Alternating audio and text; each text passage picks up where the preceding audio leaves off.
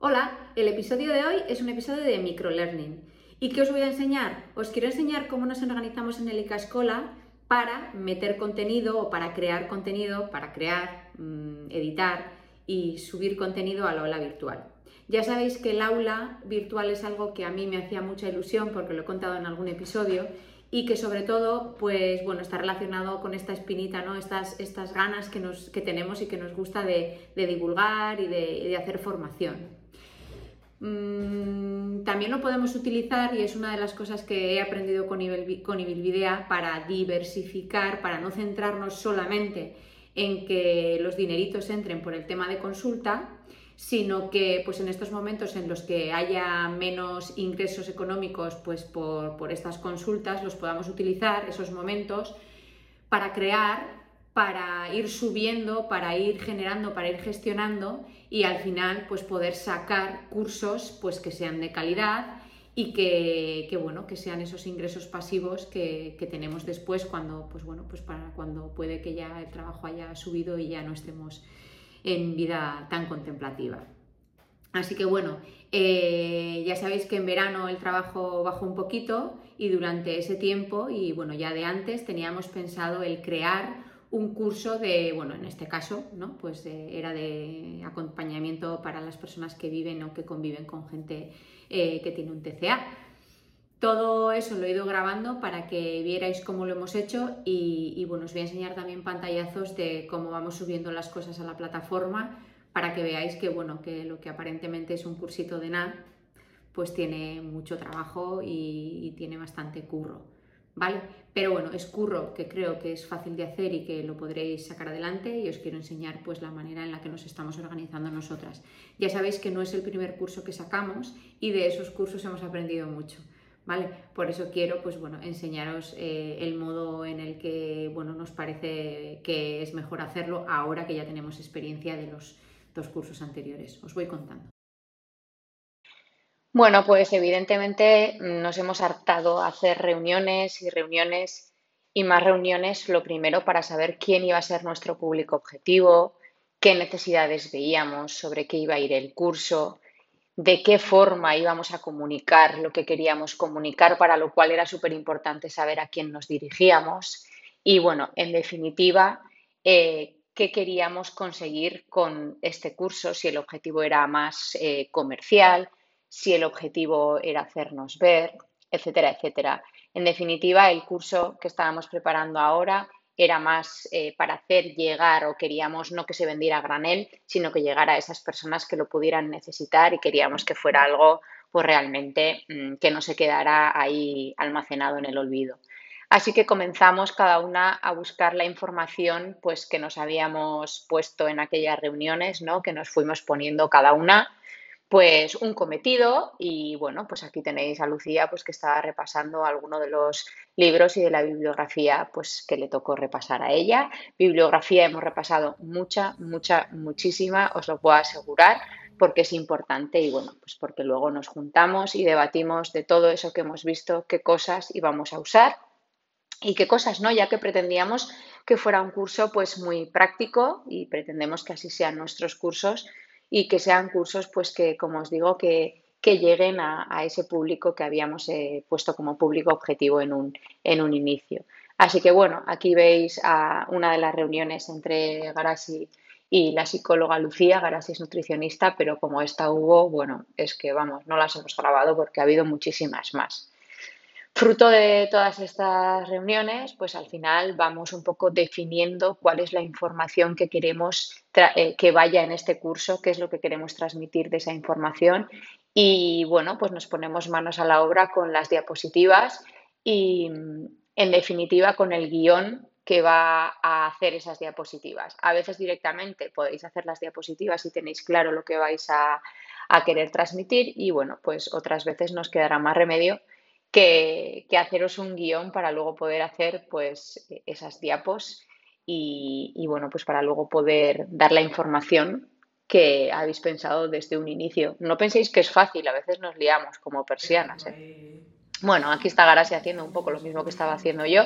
Una vez que ya hemos recopilado información y ya tenemos claro qué es lo que queremos eh, poner, pues eh, poniendo las diapositivas. Cuando tenemos ya las diapos, ¿qué hacemos? Pues cuando tenemos ya las diapos toca grabar, pero vamos, que grabar es prácticamente lo último y que aunque ha llegado rápido en este vídeo, no penséis que fue así de rápido, que han sido meses de, pues, de reuniones, de información, de guion, de ver qué cosas queremos contar y qué cosas nos lo hemos pensado mejor y aunque al principio dijimos que sí, decimos que no.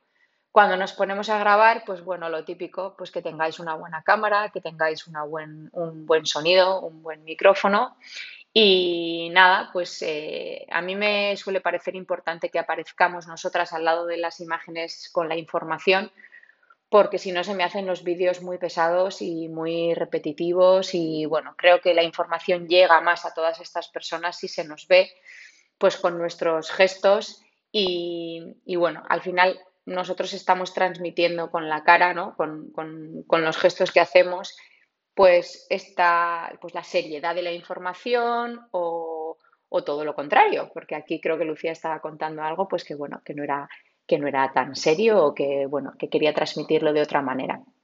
Ya veis cómo tenemos pues eso, el micro por un lado, la cámara por el otro, información de soporte al lado también. Y luego toca editar. Todo esto lo tenemos en vídeos eh, sin editar. Tenemos una carpeta con los vídeos que hemos ido grabando y que aún no están editados y que tenemos que mejorar el sonido, recortar de aquí, pues aquí me he quedado callada, córtame, aquí me he equivocado y lo he vuelto a grabar. Y esto parece una tontería, pero también son, vamos, horas y horas y horas. Según vamos editando, según vamos eh, juntando diferentes vídeos, según vamos mejorando la calidad del vídeo, ojo, pues aquí el sonido me salió mal, pues aquí me salió bien.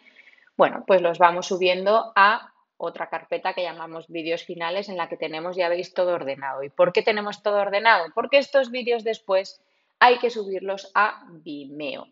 Os recomiendo que el mismo orden que seguís en vuestras carpetas eh, con los vídeos finales los subéis también a, bueno, a la plataforma en la que vayáis a guardar los vídeos antes de meterlos en la web. No solo esto, compañeras, también, también, también, también toca organizaros un poquito todo lo que va a ser el grosso del curso. ¿A qué me refiero? Pues a que tendremos que hacer mm, diferentes textos para poner en la web. Nosotros, además de hacer bueno, pues una plantilla con cosas que le vamos a mandar a otros profesionales, hemos creado este dossier en el que les damos información para que sepan qué es lo que tenemos delante, qué curso hemos creado. Y cuando ya tenemos todas estas cosas también, o durante o mientras otra persona lo que va haciendo es subir todo a la web. Nos podemos enseñar el curso que estamos creando ahora porque todavía lo tenemos un poquito mm, verde, lo tenemos que sacar esta semana, pero vamos un poquito justas. Pero aquí os enseño cómo vamos metiendo el curso en sí, hemos creado el curso en sí, Después hay que ir metiendo lección por lección y dentro de cada lección hay diferentes clases. Bueno, creo que os lo voy a enseñar mejor el cómo queda al final porque no sé si os llegáis a hacer una idea de, todo el trabajo que tiene. Los copies, esos textos que hemos ido metiendo, que habéis visto que teníamos en la carpeta del curso que tenemos nosotros en el ordenador eh, principal, pues habrá que ir metiéndolos también por aquí y también los vídeos que vamos grabando, no solamente los que hemos editado, sino también una pequeña introducción en la que os recomiendo que digáis qué se van a encontrar en esa lección, en ese bloque, ¿vale? En este bloque os vais a encontrar esto, que está formado por no sé cuántos vídeos, en el que en el cada uno os vamos a dar información sobre esto, sobre lo otro o sobre la moto. Parece fácil, lo sé, y lo es realmente, pero es laborioso. Hay que meter, pues bueno, nuestras horitas. Para que veáis cómo queda el curso al final y que merece la pena, os enseño aquí pues cómo quedó este, que es el que os he enseñado desde las tripas eh, de la web.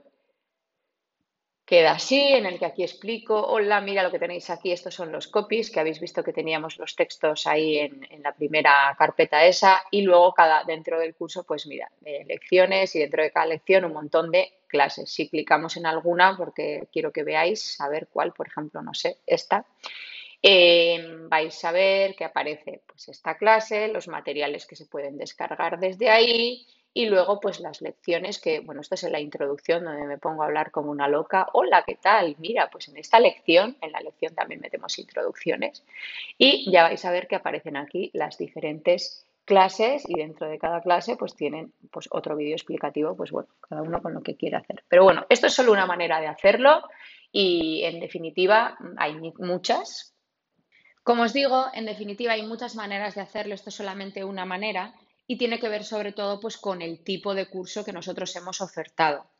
No obstante, creo que este microlearning nos puede valer un poco para haceros a la idea de qué necesitáis antes de sentaros a sacar el curso. Es bonito pensar que yo lo imagino, lo grabo y ya está hecho, pero realmente no es así. Y creo que de esta manera pues vais a ver de una manera más, bueno, visual, valga la redundancia, el trabajo que tiene. Sobre todo, sentaros, que sepáis a quién va dirigido el curso, qué tipo de lenguaje vais a utilizar y qué tipo de curso vais a hacer.